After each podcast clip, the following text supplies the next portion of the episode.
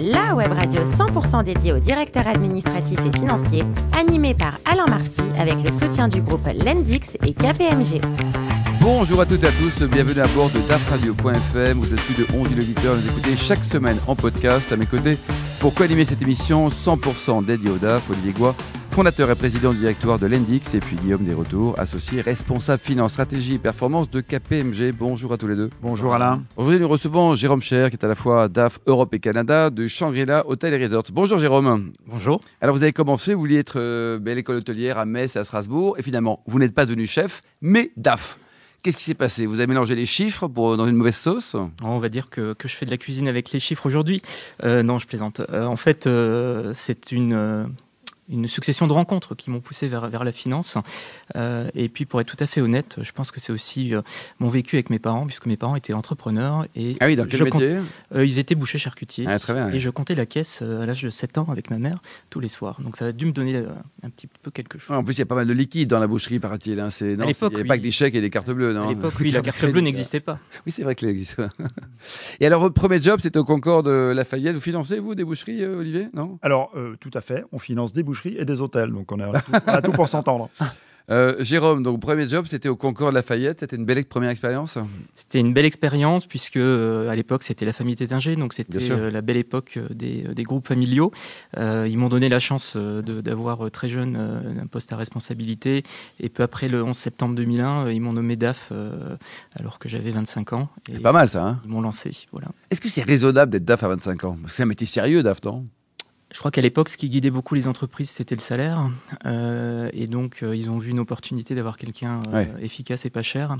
C'est bien de reconnaître ça. C'est très bien, ça. Et je pense que ça l'était puisque c'était une période charnière, puisque c'était la première crise, une Ouais. des grosses premières crises, et ils avaient besoin euh, d'agilité et de personnes qui réfléchissaient un petit peu différemment, qui n'avaient pas euh, les deux pieds dans le même sabot et euh, qui n'avaient pas cette expérience de l'hôtellerie qui, qui cartonnait, puisque euh, depuis 2001, on a vu que les crises se sont succédées quoi. et forcément. euh, Je me permets d'insister parce que ça me paraît Oui. fou d'être DAF à 25 ans en pleine crise. Justement, la, la crise, normalement, ça demande de la technicité et un peu d'entre-gens pour négocier, notamment avec les créanciers. C'était quoi à l'époque vos grands challenges et comment vous avez géré ça? Parce que 25 ans face à peut-être des banquiers qui viennent frapper à la porte, euh, Qui sont pas toujours gentils. qui sont pas toujours gentils. Je dis banquier, je dis c'est- un raccourci pour dire euh, des, des- des financiers, rien de, rien de péjoratif dans mon expression, mais Alors j'avais la chance que toute la partie euh, financement était gérée par la famille. Euh, C'était un groupe qui nécessitait pas forcément de financement. On n'avait pas de problème de trésorerie. Euh, la trésorerie coulait à flot. Le gros sujet de l'époque pour moi, ça a été euh, du social. C'est-à-dire que Ouais. j'étais dans les conflits sociaux euh, et j'ai commencé avec six ans de conflits sociaux dans cet établissement. Euh, et donc euh, gérer, euh, y compris des conflits sociaux avec des, euh, des contractants. Donc euh, ça ça m'a vraiment permis de Pas facile, ça. hein. mettre les pieds dans le, ça endurcit. Ensuite, trois ans DAF du Fouquet. Ça a été aussi une belle aventure, euh, Jérôme? Alors, euh, toujours un groupe familial, c'est un petit peu ma, ma carte de visite euh, d'être dans des groupes familiaux. Euh, le Fouquet, ça a été la réouverture, ça a été par contre là forcément des problématiques un peu plus dures de financement et de, de lancement de, de produits. C'était un, un établissement. Socialement, ça allait à l'époque? Socialement, il n'y avait absolument aucun souci. C'était un, un établissement avec moins d'historique et géré de main de maître par Dominique de Seine. Donc, beaucoup plus de, de- de problématiques. Euh, euh, C'est un bâtiment qui est détenu par, euh, par trois investisseurs différents dont on n'était pas propriétaire. Donc, il y avait à gérer les relations avec ces personnes-là. Donc, Oui. c'était une expérience différente. Et vous avez rejoint le groupe Shangri-La en 2010. Un mot sur l'historique de ce groupe et sa réalité économique et ses implantations, parce qu'il y en a- pas mal hein, dans le monde. hein. Shangri-La va fêter dans quelques années ses 50 ans, a démarré euh, dans les années 70 euh, à Singapour avec un hôtel. Aujourd'hui, on est plus de 100 hôtels. On a la volonté de, de doubler. En les- propre, hein, c'est. Un mix euh, majoritairement en propre, notamment en Chine. C'est euh, ce qui fait qu'aujourd'hui le groupe est extrêmement intéressant, c'est qu'on est implanté dans toutes les plus grandes villes chinoises. Euh, on est le leader sur le marché asiatique. On a nos premiers établissements qui ont ouvert à partir de 2010 justement en Europe et au Canada, euh, successivement Paris, Londres, euh, Toronto, Vancouver et Istanbul. Euh, et donc euh, une vraie euh, dynamique de, de- de développement et de- d'exportation de, la clientèle asiatique vers euh, ces pays. Le groupe est coté? Le groupe est coté sur le marché hongkongais. Hong Kong. Et alors vous, votre périmètre, il est assez large. C'est le grand saut entre le Canada et l'Europe là. Alors j'ai la chance de pouvoir manager différents types de, business. On est en fonds propres sur Paris, on est en lease sur Londres, on est des contrats de management au Canada. Donc j'ai aujourd'hui une, belle panel de problématiques. Guillaume C'est assez étonnant quand même. parce que Est-ce que vous connaissez le Shangri-La Paris Tiens, est-ce que votre... Bien entendu, je bien sûr, le bien Paris. Oui, euh, donc en fait vous êtes sur une organisation un peu mixte. Donc vous possédez des hôtels à certains endroits et vous êtes en contrat euh, de lease, de management ailleurs. Comment vous gérez ça Aujourd'hui, on est à 70% en fonds propres globalement sur le groupe et 30% en contrat de management, ce qui est très important. On ah est euh, aujourd'hui euh, en train d'essayer de trouver des contrats de management. La concurrence est très rude, euh, mais euh, on, est un groupe aujourd'hui euh, très, très stable financièrement, qui est peu endetté, qui a stabilisé sur ces dernières années son niveau d'endettement. et ça fait un peu notre force aujourd'hui parce que quand on va voir des investisseurs qui cherchent des opérateurs, on sait comment gérer nos propres hôtels. Donc hmm. ils savent qu'ils ont affaire à des investisseurs en phase 2 également. Olivier, vous connaissez bien, vous le rappeliez, le, secteur de l'hôtellerie? Oui, c'est vrai que c'est un secteur qu'on aime beaucoup parce que normalement les gens s'endettent beaucoup dans l'hôtellerie parce que un secteur très gourmand en CAPEX. Euh, donc, ils font appel à des gens comme nous, euh, aux banques, aux plateformes de prêt. On en a financé plein. Alors, j'ai plusieurs questions pour vous, mais la première, peu endetté, donc quel est votre secret pour être peu endetté? Et deuxièmement, est-ce que dans, un groupe comme le vôtre, avec cette taille-là, et effectivement son, son centre en Asie, est-ce que les questions de financement, c'est également quelque chose qui vous incombe ou est-ce que en fait, c'est la maison mère qui, euh, qui s'en occupe? Alors, euh, sur la première question, le taux d'endettement, il est souvent lié au taux de rentabilité. Mhm. Euh, je vous ai dit tout à l'heure que notre, notre périmètre était essentiellement la Chine. On a des taux de rentabilité sur ces établissements-là qui sont euh, qui n'ont rien à voir avec l'Europe. C'est-à-dire Sans entrer de secret. Hein, bah, il suffit de regarder la masse salariale, puisque la, la deuxième problématique après le, capital dans l'hôtellerie, c'est la masse salariale. Mhm. on est à des masses salariales cinq fois inférieures à celles de l'Europe. Donc, Pour des prix finalement assez standardisés dans le monde pour des prix assez standardisés, on n'est pas sur le même niveau que Paris, parce que mm. Paris est un peu une exception. Euh, mais euh, voilà, on a, on a des, très beaux prix. Euh, et je crois que le groupe a su gérer sa croissance en bon père de famille. Ils y sont allés progressivement et ils ont su équilibrer le niveau de risque en fonction des pays dans lesquels ils étaient. Et aujourd'hui, on est implanté dans suffisamment de pays, sur suffisamment de marchés en termes de, de, de réseau de distribution pour ne pas être exposé aux différentes crises qui se succèdent. Guillaume? Et un, DAF dans l'hôtellerie, est-ce que pour vous, ça doit gérer les datas? Parce que finalement, le grand, le grand enjeu dans l'hôtellerie, dans en fait, c'est la gestion des datas, les trains, comment, qu'est-ce qu'on va donner, céder comme chambre et compagnie.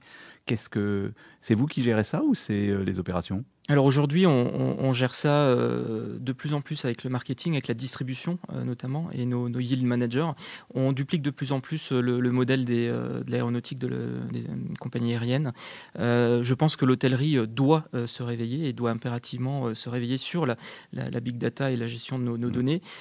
pour vous donner un exemple, on a des fichiers absolument colossaux en termes de, de, clients dans chacun des établissements et il faut absolument qu'on mutualise et qu'on essaie de trouver des, tendances sur les consommations pour mieux euh, anticiper et être meilleur sur nos investissements. Parce qu'aujourd'hui, l'hôtellerie est toujours un petit peu à la traîne sur les tendances et ne crée plus de tendances. Euh, et c'est vraiment quelque chose où le DAF a un rôle à jouer dans les orientations stratégiques d'investissement euh, dans les années à venir. Mmh. Vous, parliez tout à l'heure des grandes différences de rentabilité, effectivement, entre, entre la Chine, typiquement, et, Paris, pour être simple, hein, pour parler du coût du travail, qui est une grande composante des charges. Aujourd'hui, dans un groupe comme le vôtre, les zones prioritaires, en fonction de cette rentabilité, là, elles sont où? C'est quel continent, quels pays qui sont, euh, les plus poussés? Aujourd'hui, on a encore euh, une zone de progrès en Asie, mhm. notamment en Chine, parce que la Chine est incroyable. Euh, il y a des mhm. villes qui, euh, qui, qui, sont sorties de terre sur les 20 dernières années qui n'ont toujours pas d'hôtellerie à la hauteur.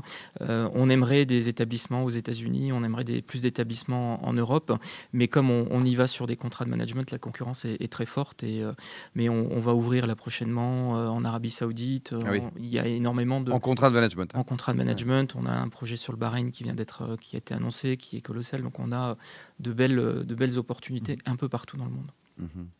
Et au niveau donc du Shangri-La euh, Paris, hein, on salue d'ailleurs son directeur général, l'excellent Guy Berthaud, euh, la restauration, ça plombe pas un peu les comptes là parce que ça coûte cher, il y a 2-3 étoiles, mais ça rapporte pas grand-chose par rapport à une chambre avec une marge de 97%, non? La, restauration est un outil majeur pour un établissement comme le nôtre. Euh, à Paris, il y a trois restaurants. Hein. Il y a trois restaurants. Et excellent, notamment le, le Shang Palace, là, le restaurant. Je sais pas si vous connaissez les Shang Palace ou Shangri-La, mais c'est excellent. Mais tu vas c'est une bonne idée pour ce soir. C'est le seul, seul étoilé cantonné en France. Ah oui, et Et l'abeille aussi très bien, dans le style plus français. On salue le, chef Moré. C'est un outil majeur parce qu'aujourd'hui, euh, les clients qui viennent euh, séjourner dans un établissement comme le nôtre cherchent aussi une expérience culinaire et cherchent aussi euh, mm. à, avoir un séjour complet, pas simplement dormir dans une chambre. Donc c'est hyper important. Alors en parlant de dormir dans une chambre, vous avez quand même une star qui coûte 18 000 euros la nuit.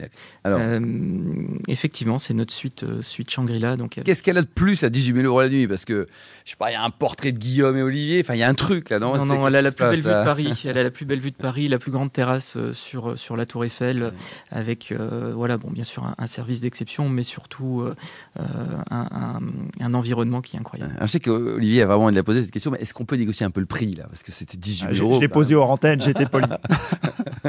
Tout se négocie. Tout se négocie. Alors, euh, Airbnb, le succès là, de Airbnb, ça, ça vous effraie, ça vous fait plaisir, ça vous fait rien?